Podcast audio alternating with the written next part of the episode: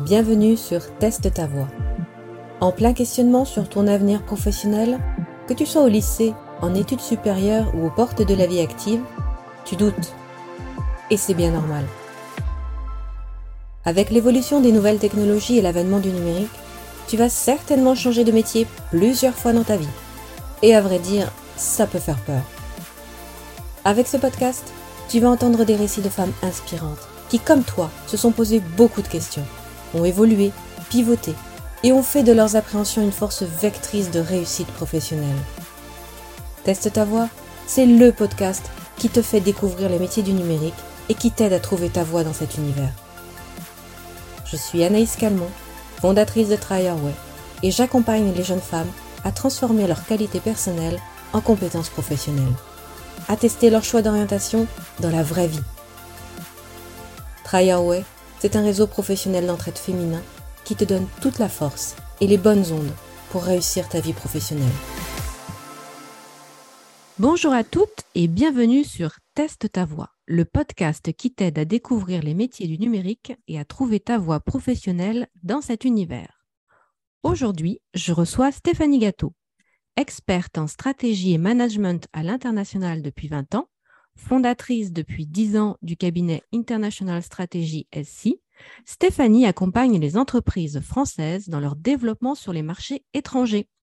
Elle est également la fondatrice d'Exportunity, un incubateur dédié aux startups à l'international. Engagée dans différents mouvements dont le hashtag MEB, Mouvement pour une économie bienveillante, et les citoyennes de l'Europe, ou dans l'économie sociale et solidaire, elle incarne également la startup Andy Road, qui a pour vocation de lutter contre l'exclusion due à l'inaccessibilité et contre les discriminations.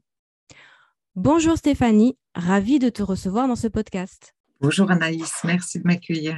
Pour démarrer cette interview, peux-tu nous expliquer dans un premier temps en quoi consiste ton métier et nous en dire un peu plus sur Andy Road tout d'abord, je vais commencer par expliquer que je fais plusieurs activités. Euh, alors, je, trouve que c'est important de le préciser parce qu'en fait, souvent, on nous, nous met un peu des, cadres ou des classifications dans lesquelles il, faudrait n'avoir, euh, entre guillemets, qu'un seul talent ou une seule envie.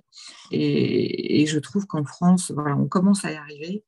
Mais euh, pour moi, c'est tout à fait cohérent puisque toutes ces activités, elles ont comme objectif de rendre le monde accessible à tous, que ce soit sur le volet stratégie à l'international, pour accompagner les dirigeants ou les porteurs de projets, ou effectivement euh, sur la start-up que j'ai créée, qui a exactement le même objectif, si ce n'est que là, on est dans de l'accessibilité physique. Euh, je suis donc polyentrepreneuse, mais je suis aussi polyhandicapée, et ça également, je trouve que c'est important d'oser le dire à l'heure actuelle, euh, non pas pour s'affirmer, mais pour faire comprendre aussi à, celles qui peut-être ne sont pas très à l'aise avec leur mode de fonctionnement, euh, de réaliser qu'elles peuvent euh, pas tout faire, mais en tout cas faire différemment et avec beaucoup de talent. D'ailleurs, j'ai créé un collectif qui s'appelle Tous uniques, tous différents et tous du talent. Et qu'à l'heure actuelle, on y reviendra encore plus dans la tech. elles ont de très belles opportunités à saisir. L'idée d'Andy Road m'est venue parce qu'en fait, je fais partie des femmes qui ont une maladie génétique héréditaire qui ne se soigne pas et qui malheureusement affecte à la fois l'audition, puisque je suis atteinte de surdité, donc ça c'est un premier isolement, et puis, une deuxième chose, ce sont des troubles moteurs qui font que j'ai du mal à me déplacer par moment et que je suis amenée également à être en fauteuil électrique.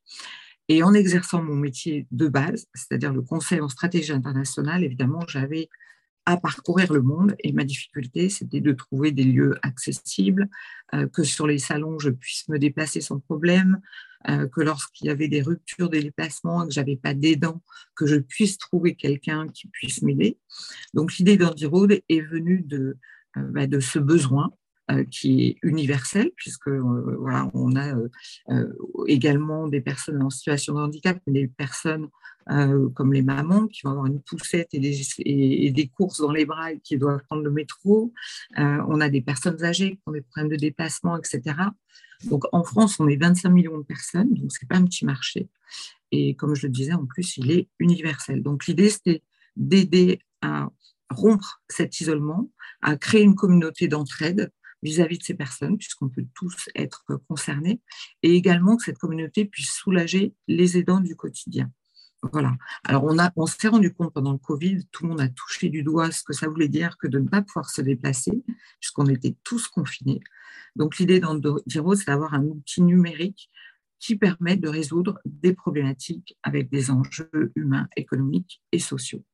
La question phare du podcast Teste ta voix, tu voulais faire quoi comme métier quand tu étais petite? Alors, euh, je vais peut-être surprendre beaucoup quand on voit mon parcours, euh, mais il y a quand même une petite cohérence. en fait, j'étais abonnée au courrier de l'UNESCO parce que ça me faisait voyager partout dans le monde, etc. Et puis, j'ai toujours beaucoup, beaucoup lu puisque je ne parlais pas du tout. Euh, donc, j'étais quelqu'un déjà très isolé à la fois à cause de ma surdité et puis de mes troubles autistiques dont je n'avais pas encore connaissance. Et je rêvais en fait d'être ambassadeur. Euh, pour vivre dans des pays étrangers, euh, voilà, être muté euh, régulièrement dans des nouveaux pays que je ne connaissais pas pour les découvrir. Parce que par contre, j'avais une soif que j'ai toujours, c'était de découvrir le monde. Alors probablement parce que, comme je l'ai précisé tout à l'heure, toutes les femmes de ma famille ont été confrontées à l'isolement, à l'exclusion. On n'avait pas les outils qu'on avait maintenant pour alerter. Donc, ma grand-mère, par exemple, n'est jamais sortie de sa maison parce qu'elle avait peur d'avoir des crises et que personne puisse venir la récupérer ou en tout cas venir à son secours. Donc, euh, donc voilà, tout ça, ça, a stimulé et, commencé d'établir inconsciemment, en tout cas dans un premier temps, ce que j'allais faire par la suite. Euh, il y avait aussi reporter photographe pour aller partout dans le monde, une fois de plus. Donc, c'était quand même une petite, euh, envie, mais qui était bien là. Et, et, puis de pouvoir bah, capter des moments et pouvoir, on va dire, aller porter la parole de certains euh, pour pouvoir les représenter. Et je pense que du coup, les engagements que j'ai pris au fur et à mesure des années rejoignent un petit peu cette même idée de dire, voilà, il faut témoigner, il faut s'engager, il faut euh, euh, pouvoir être partout pour dire ce qui se passe partout dans le monde, même quand ce sont des sujets douloureux et délicats à traiter. Alors, j'ai fait ni l'un ni l'autre, évidemment, tout le monde aura remarqué que je ne suis ni ambassadrice, ni reporter photographe. Et tu imaginais faire ce métier quand tu étais au lycée? Alors, pas du tout, parce que je ne connaissais même pas. Euh, donc, euh, en fait, quand j'étais au lycée, je voulais euh, à la base être opérateur boursier à l'international. Je ne sais pas du tout d'où me venait cette idée, mais il y avait le côté international, une fois de plus, et, et, le, le, le, challenge, un peu le défi de se dire, je vais travailler avec des gens qui sont de cultures différentes, euh, on va être obligé par la force des choses de s'entendre, de se comprendre, de s'accepter, de se respecter et d'être efficace. Il y a toujours eu chez moi euh, cette notion d'être pertinente, d'être euh, efficace et, de viser l'excellence, parce que je savais très bien qu'avec toutes les difficultés que j'avais, il fallait que je me dépasse et que je fasse aussi bien, voire mieux que les autres. Non pas par opportunisme ou manque d'humilité, euh, mais parce que voilà, on, sait bien quand il nous manque certaines fonctionnalités, euh, ben on va essayer de compenser et en plus essayer de faire en sorte que ça se voit le moins possible. Euh, la seule chose, par contre, c'est que je ne savais pas du tout que c'était un métier, à mon sens, complètement inhumain. Et qu'on et que, n'avait pas le temps d'apprendre à se connaître les uns les autres et que ce n'était pas ça l'objectif. Euh, donc, j'ai rapidement changé mon fusil d'épaule. Quelles étaient tes qualités personnelles étant petite qui, aujourd'hui, correspondent à tes compétences professionnelles? Alors, sur euh, la partie qualité personnelle de l'époque, euh, j'ai cru ne pas en avoir du tout pendant des années, et même encore maintenant, ça m'arrive de me demander si je suis légitime pour faire certaines choses. Euh, on, a toutes connu et on a toutes par moments le syndrome de l'imposteur.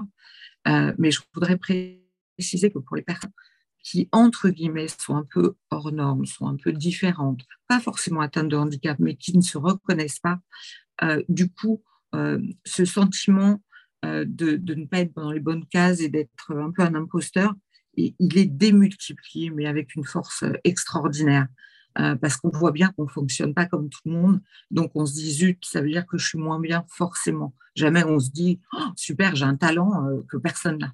Ce qui, ce qui peut être le cas. Moi, je sais lire sur les lèvres.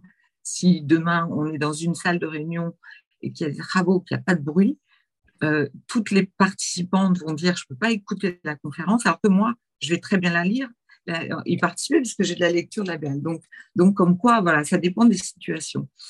Donc, je, vais répondre, mais euh, en tout cas, je tiens à préciser que je les ai découvertes vraiment au fur et à mesure et ça a pris beaucoup de temps. Mais je pense qu'avec le parcours que j'ai eu, les qualités en tout cas que j'ai développées, euh, c'est sortir de sa zone de confort parce que je le fais tous les jours. Euh, c'est l'adaptation. Euh, ça va être la persévérance parce que si on n'a pas la persévérance, ben, on lâche prise et, malheureusement, on, regarde que les, défauts ou en tout cas les choses que l'on n'a pas et on se morfond là-dedans. Donc, c'est aussi essayer d'avoir une vision positive, d'essayer de, de faire de cette grâce à cette autonomie euh, ben, ben, des qualités, parce qu'il y a aussi du coup la polyvalence, euh, j'en parlais tout à l'heure, euh, mais il y a l'innovation. quand on ne peut pas aller sur la même route que tout le monde, on est obligé de prendre des détours, on est obligé d'inventer, on est obligé de, de, de, s'adapter, d'essayer de faire mieux ou différemment pour arriver au même résultat. et, et, ça, je prône vraiment ces qualités chez les personnes qui sont en situation de handicap parce que je pense que c'est un trésor parce qu'elles utilisent les outils de manière différente, elles peuvent apporter un regard, des solutions que quelqu'un qui n'a pas connu cette difficulté euh, n'aura pas les clés pour y répondre. Euh, donc ça, on y reviendra dans la tech, mais, mais je trouve que pour le coup, on a juste euh, un, boulevard de solutions à, proposer en termes de retour utilisateur et, que les femmes en difficulté, sur quelle que soit la difficulté, ont une vraie place à prendre, très précieuse, et qui va valoir très cher dans les prochaines années et qu'on va rechercher et qu'on recherche d'ores et déjà. On a déjà une pénurie sur ce genre de talent. Te souviens-tu de ton tout premier stage ou poste en entreprise? Comment tu te sentais à l'époque et comment as-tu vécu ton entrée dans la vie active? Alors, euh, on va commencer par une catastrophe à mon échelle, euh, parce que en fait, je voulais faire une prépa HEC et euh, ben, je n'avais pas forcément les financements et je trouvais ça important de toute façon de contribuer à mes études. Euh, donc j'avais voulu faire un stage en entreprise et j'avais choisi, pour le coup, c'était très intéressé, une société d'édition qui publiait des manuels pour accompagner les candidats au prépa HEC. Donc je me disais, je ferai d'une pierre deux coups. Entre midi et deux, je vais pouvoir bénéficier de leurs bouquins et puis je vais apprendre à découvrir ce que c'est qu'une entreprise.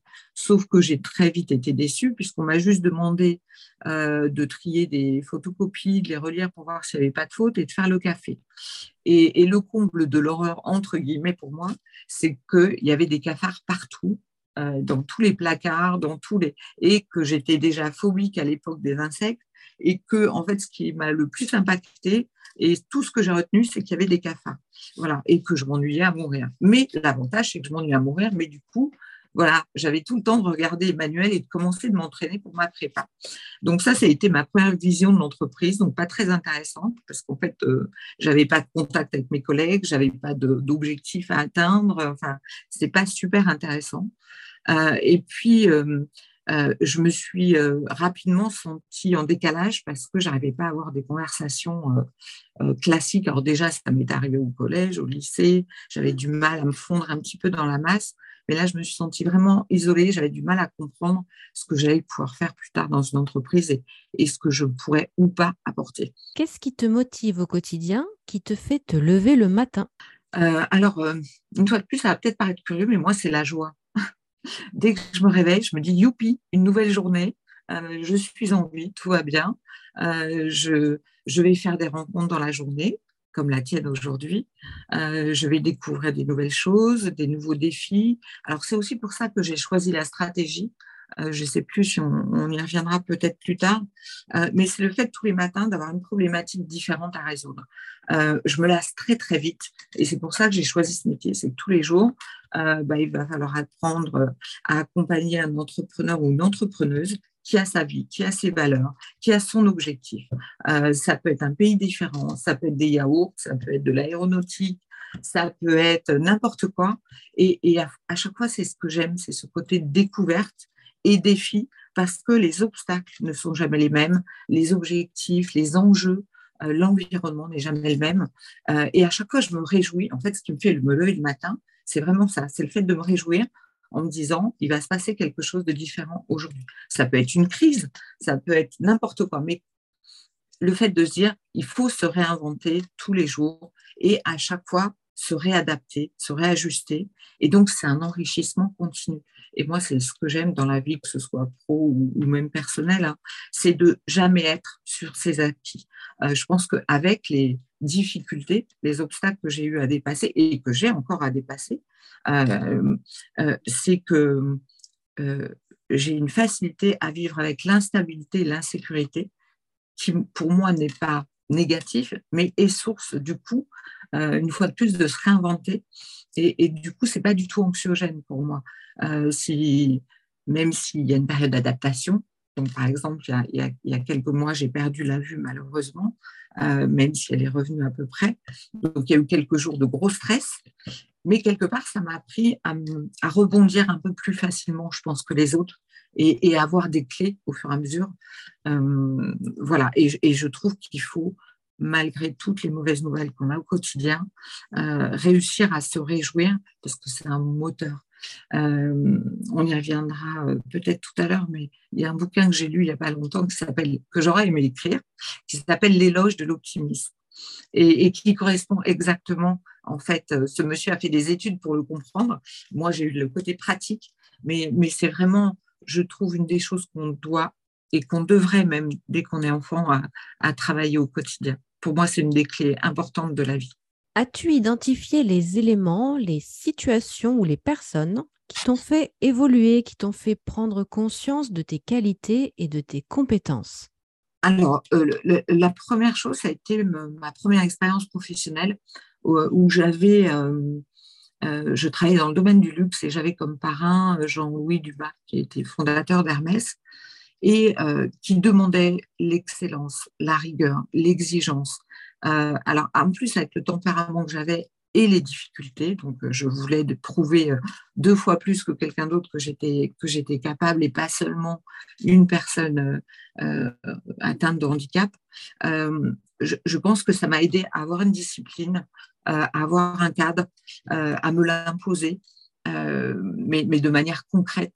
Au niveau du travail, d'avoir cette rigueur, cette exigence, et, en permanence de, c'est pas de ne pas s'autoriser l'échec parce qu'on sait forcément qu'il est intéressant, mais en tout cas c'est le fait de se dire, d'avoir de l'audace, de, se dire après tout pourquoi pas, et, et, travailler dans le luxe où on n'a pas le choix en fait, ça m'a imposé cette posture et je pense que ça m'a beaucoup aidé à me dire, OK, je vais viser la Lune, mais c'est pas grave, même si je récupère des petites miettes d'étoiles, ça sera déjà très joli et je serai déjà très fière de moi.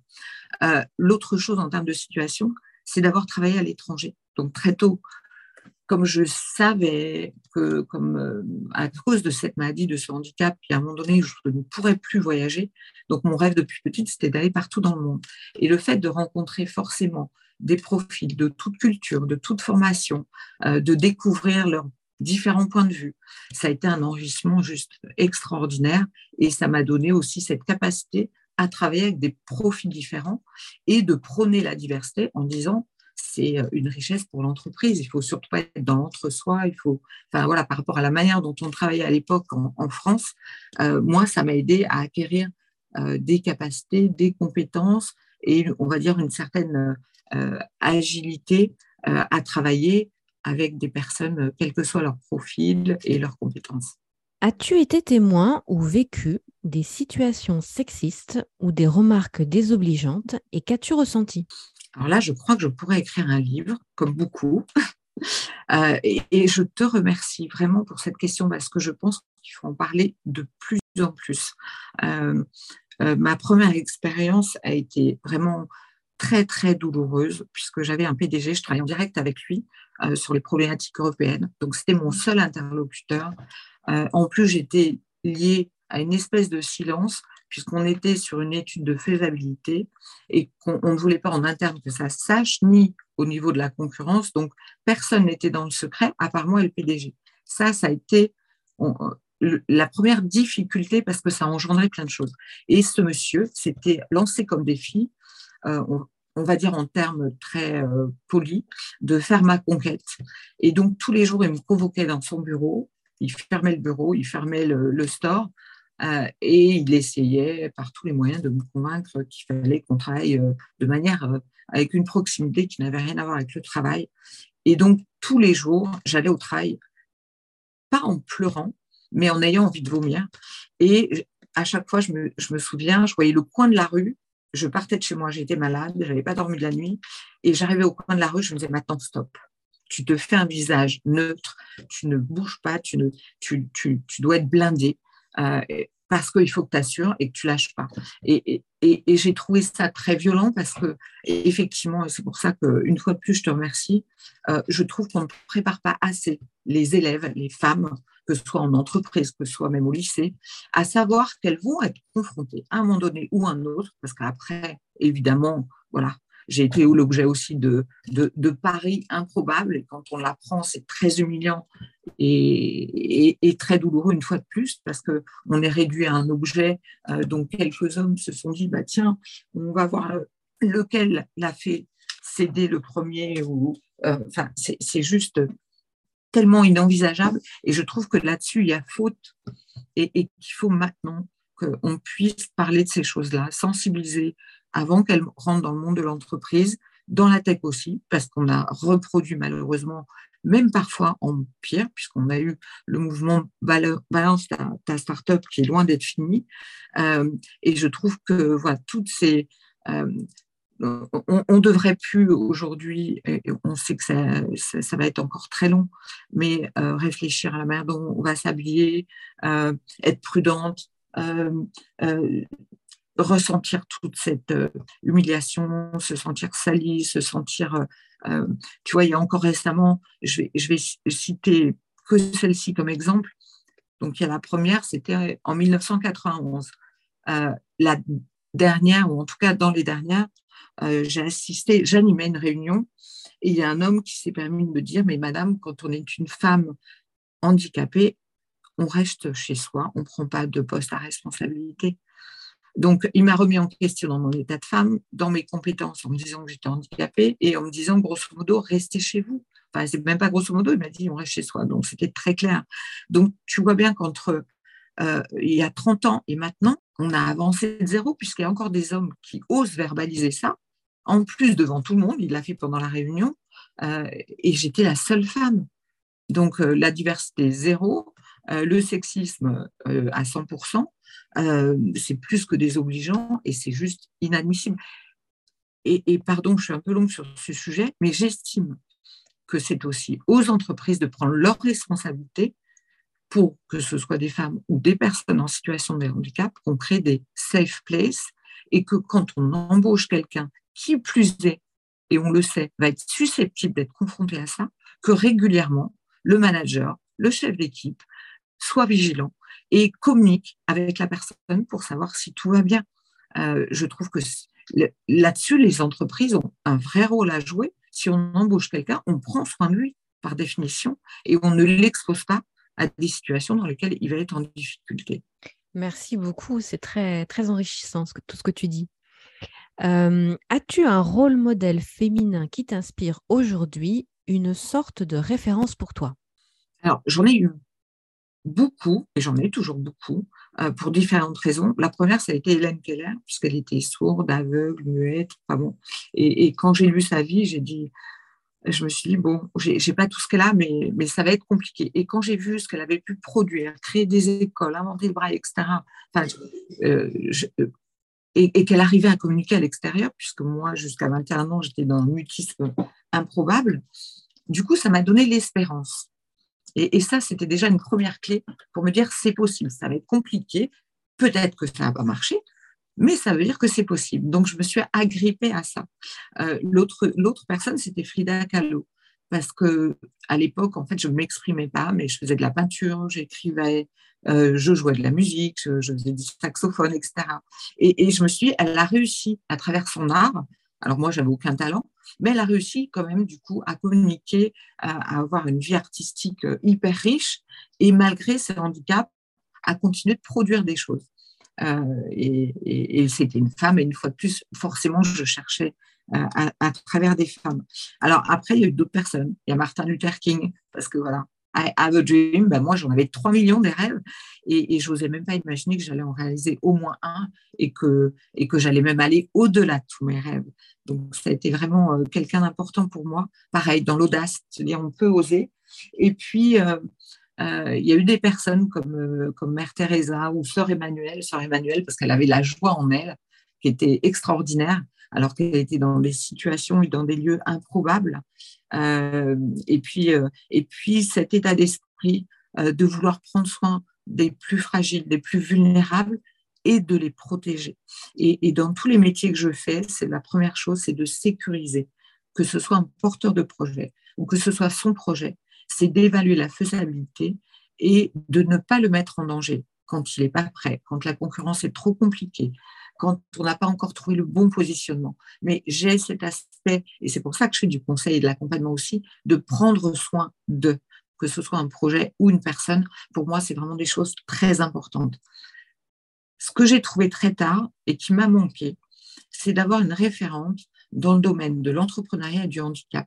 Parce qu'on peut constater qu'à l'heure actuelle, à part les grands sportifs et sportives qui font des exploits, euh, on va dire que le salarié lambda qui tous les jours se dépasse pour aller au travail malgré sa maladie, malgré son handicap, euh, malheureusement, on n'a pas assez de témoignages. Et c'est pour ça que moi, je me permets euh, de, témoigner et d'en parler parce que malheureusement, on en a très peu.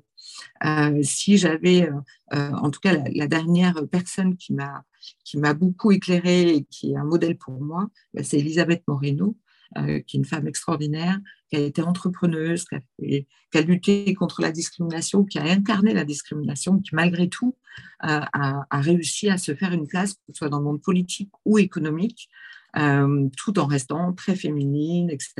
Et je trouve que voilà, c'est d'ailleurs elle m'a remis le prix de l'audace en tant qu'entrepreneuse par les, il y a un an maintenant, et, et ça a été une très très belle récompense pour moi, un très bel encouragement. Quel conseil donnerais-tu aux jeunes femmes qui nous écoutent, les petits pièges à éviter quand on fait ses premiers pas en entreprise? Je reviens sur un terme, je crois que j'ai beaucoup utilisé, mais c'est d'oser. Euh, quand je suis sortie d'école, j'ai été reçue par un cabinet de recrutement qui, à l'époque, se battait pour avoir euh, la promo, les élèves, etc. Quand je suis arrivée avec ma petite fiche, mon petit CV, avec mes problématiques de surdité, mes troubles moteurs, etc. Il m'a dit, écoutez, voilà, vous êtes une femme, vous êtes jeune, vous voulez faire de l'international, vous voulez faire de la stratégie. Je vous promets 25 ans de chômage. Et, je me suis toujours dit, j'aimerais retrouver cette personne pour lui dire, mais j'ai n'ai pas fait que de la stratégie internationale, j'ai fait mille fois plus. Et en plus, j'ai osé être entrepreneuse, je ne suis pas restée que salariée, j'ai osé m'engager, j'ai osé construire des projets, et, c'est pour ça que quand je dis oser, c'est ne pas écouter les autres quand on vous dit non, si ça vous tient aux tripes. Vous mettrez peut-être 10 ans, vous prendrez peut-être un chemin différent des autres, mais qui sera forcément enrichissant, puisqu'il ne sera pas classique. Euh, mais c'est écouter ses envies, se donner les moyens de le faire. Et, on va dire dans les pièges à éviter, c'est vraiment discerner tous les soirs, se dire comment j'ai avancé d'un pas vers mon rêve. Qu'est-ce que j'ai fait aujourd'hui qui m'a permis de faire même un tout petit pas et se récompenser et se réjouir de ces petites victoires. Moi, j'appelle ça des petites victoires, mais oui, on a un plan d'action, oui, on a un projet, ça va être long, euh, il faut de la discipline, etc. Mais il y a toujours des gens pour vous dire, même pas en rêve, tu, c'est pas pour toi, tu te rends bien compte que tu n'as pas ce qu'il faut, que ça va être compliqué. Alors, il y a des parents qui croient nous protéger, euh, comme les miens en disant, tu sais, pour toi, ça va être compliqué, ça va être difficile. OK, mais pourquoi pas? Et c'est ce pourquoi pas auquel il faut s'accrocher. Et surtout, euh, on va en parler, mais, mais dans la tech, où aujourd'hui toutes les femmes ont envie de ne pas y aller, en fait, malheureusement, alors que c'est un terrain de jeu extraordinaire et qu'il y a plein d'opportunités. Euh, mais, vraiment, c'est ça, c'est les premiers pas en entreprise ne vont pas être représentatifs du potentiel que vous avez. Et c'est pas parce que voilà, moi j'ai une super mauvaise expérience Par contre, c'était génial parce qu'on m'a appris à construire un groupement d'intérêt économique européen. ça m'a fait découvrir plein de pays, etc., euh, auxquels je pensais même pas avoir accès. Euh, donc, j'ai appris quelque chose, mais, mais, mais voilà, ne pas ne pas rester dans la case dans laquelle on nous met. Et c'est pour ça que moi, je, parle du handicap, de la maladie, euh, mais j'ose espérer qu'on ne retienne pas que ça. On se dit, ah oui, c'est celle qui est handicapée. Non. Ah, ou c'est celle qui est une femme blonde, je sais pas quoi, enfin, quelle que soit la, description, euh, et se dire, ah, c'est un talent et, super, on a envie de la recruter. Quoi. Donc euh, voilà, en tout cas, ne pas écouter, parce que souvent les gens projettent des peurs qui leur appartiennent mais pas forcément qui vous appartiennent. ils ont tendance à vous les transmettre. Donc n'écoutez que vous. Ma dernière question pour ce podcast sera aujourd'hui, que dirais-tu à une jeune fille qui souhaite travailler dans l'univers du numérique et plus spécifiquement dans les startups? Alors après, oser, c'est la deuxième part. C'est on réfléchit pas, on fonce. On fonce absolument. Il y a, plein de raisons à ça. Euh, la première, c'est que euh, aujourd'hui, il y a 80, plus de 80% des métiers de la tech qui n'existent pas encore. C'est-à-dire qu'il y a plein de métiers qu'on va découvrir, qui vont être inventés dans les mois, dans les années qui viennent, dont on va avoir forcément besoin, parce que maintenant le digital, le numérique, on n'y coupera dans aucun des secteurs, ce sera présent partout. Donc, c'est comme si on devait de toute façon avoir cette fonctionnalité dans nos compétences. Il faut absolument être présent, que ce soit pour faire des podcasts, ou voilà. Euh, peu importe, mais le numérique fait partie de notre quotidien. La deuxième chose, c'est que c'est une opportunité à saisir euh, parce que ça correspond, je trouve, beaucoup à l'état d'esprit d'une femme, la manière dont on raisonne. Euh, on est obligé d'être polyvalent, de toucher à plein de choses. On est obligé d'être organisé, que ce soit comme community manager ou comme codeuse ou je sais pas quoi. En termes d'état d'esprit, de fonctionnement, on a en nous cette part féminine. Alors, il faut avoir des talents masculins, évidemment, mais on a une place qui est archi justifiée dans la tech. Ça nous permet aussi de concilier, et c'est pas euh, un, détail, souvent la vie privée et la vie professionnelle. Alors, je m'explique, à l'heure actuelle, et de plus en plus, on va travailler en hybride, mais aussi à cause des crises sanitaires, ou parce que on peut travailler à distance. À l'heure actuelle, on peut travailler chez soi, dans la tech, euh, sans avoir besoin toutes les cinq de justifier en disant non, là, je dois emmener mon enfant à l'école ou etc. On peut s'organiser comme on veut euh, et travailler de chez soi. Et ça, je pense que pour une femme, maman ou pas, euh, c'est pareil, c'est quand même quelque chose qui n'existait pas encore il y a quelques années et qui n'était pas envisageable pour les entreprises. Donc, ça fait un troisième facteur. Le, quatrième facteur, c'est que on doit, pour moi, être présente dans la tech. À l'heure actuelle, on construit des solutions, euh, des algorithmes, dans lesquels les femmes ne sont pas présentes. Donc, on crée des outils qui sont déjà discriminants. Donc, il faut absolument rectifier le tir et ne pas se dire je ne suis pas légitime ou ça va être compliqué. Ça ne va pas être plus compliqué qu'ailleurs. Au contraire, vous aurez plus d'opportunités d'enrichissement, d'évolution sur des métiers en plus tout neufs que vous pourrez parfois créer par vous-même. Euh, et, il n'y aura pas du coup ces biais qu'on a d'ores et déjà euh, dans l'intelligence artificielle, dans les solutions qu'on utilise qui ne sont créées parfois que par des hommes. Donc on a une juste place et il ne faut pas attendre qu'on nous ouvre la porte. Euh, personne ne va nous l'ouvrir, comme dans tous les métiers. Moi, dans la stratégie internationale, j'avais que des, des, hommes euh, d'une quarantaine d'années, barbus, avec 20 ans d'expérience. Et eux, ils étaient légitimes pour aller sur les marchés étrangers, mais pas moi, même s'ils n'en avaient pas les compétences. Ma place, il a fallu que je la fasse comme plein de femmes. Donc, c'est à nous de s'imposer, de dire, voilà, je suis compétente là-dedans, voilà ce que j'ai à vous proposer, etc. Euh, je, trouve que c'est d'une richesse et une fois de plus, euh, c'est des métiers d'avenir où en plus on est on est quand même sur des salaires hyper intéressants qu'on ne nous aurait pas proposés avant.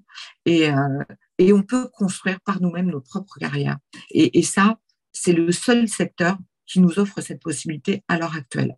Et les entreprises se rendent bien compte, puisque pour attirer des talents, elles sont obligées de communiquer, de, par moment de faire semblant, je suis désolée, mais il faut le dire, euh, de proposer des valeurs ou du sens. Euh, aujourd'hui, en, tant que femme, on, peut concilier les choses qui nous font plaisir, qui ont du sens, euh, dans lesquelles on pourra amener notre créativité, euh, notre mode féminin de penser.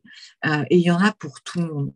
Donc, moi, je j'ai qu'une chose à dire, c'est foncer et n'ayez pas peur, parce que on a souvent l'image de, la guide qui va être derrière son écran, etc.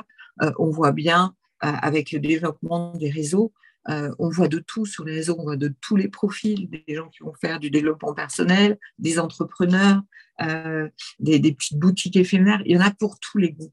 Donc, on, on, peut trouver forcément quelque chose qui va vous plaire. Donc, allez-y, foncez, soyez fiers d'être une femme dans la tech parce que voilà, on a vraiment une place et, et, n'ayez pas peur. Voilà, une fois de plus, je pense qu'il faut euh, effectivement être solidaire, il faut s'entraider. Moi, je le fais beaucoup avec pas mal de, de, groupes de, femmes euh, où j'ose dire ben, j'ai besoin d'aide là-dessus. Par exemple, j'ai à venir une campagne de financement participatif pour ma start-up. J'en ai jamais fait.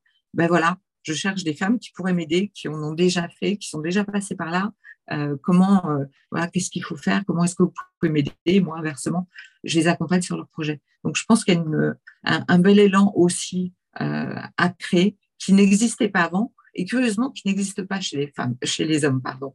Donc on a aussi cette proposition de valeur. donc, donc voilà, allez-y, foncez, on vous attend et on est ravis de vous accueillir, de vous aider, de vous accompagner. Merci beaucoup pour cette interview et merci pour ton témoignage et ton retour d'expérience. J'espère qu'on aura réussi à susciter des vocations car oui, on manque cruellement de femmes dans la tech. Et mon but, c'est que toutes les prochaines générations de femmes s'emparent du numérique et se fassent une place dans cet univers. Merci à toi Stéphanie. Merci Nice.